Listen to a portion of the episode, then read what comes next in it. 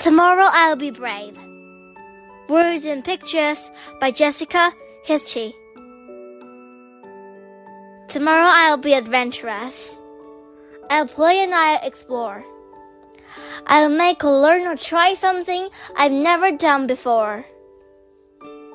Tomorrow I'll be strong. I'll climb and jump and run. It doesn't matter if I win as long as I have fun. Tomorrow I'll be smart. I'll think before I act. I'll solve a puzzle, read a book, and learn a fun new fact. Tomorrow I'll be curious.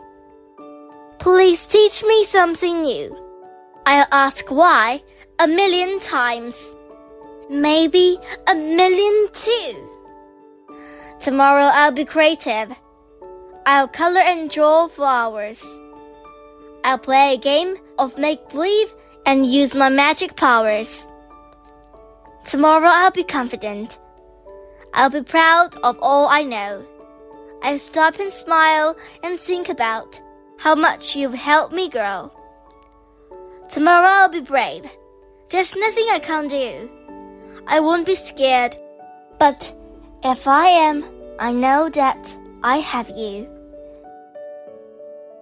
Tomorrow I'll be all the things I try to be today. Adventurous, strong, smart, curious, creative, confident, brave. And if I can't be one of them, I know that it's okay. But tonight, I'm very sleepy.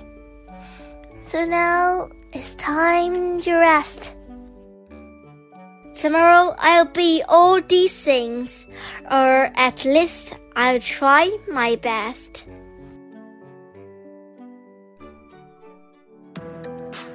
今天就讲到这里啦，希望大家继续聆听家宝讲故事哦。